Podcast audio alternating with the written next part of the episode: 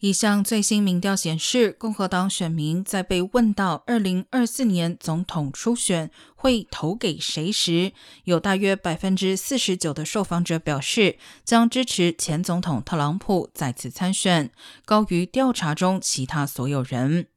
近来声势颇旺的佛州州长仅有百分之二十五支持率，但仍位居第二。另一方面，有百分之四十七受访者表示，二零二四年共和党总统初选，他们会投给任何不是特朗普的人。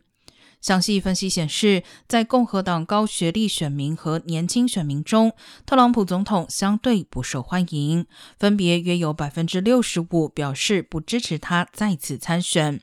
另一方面，民主党内不支持拜登竞选连任的呼声也在升高。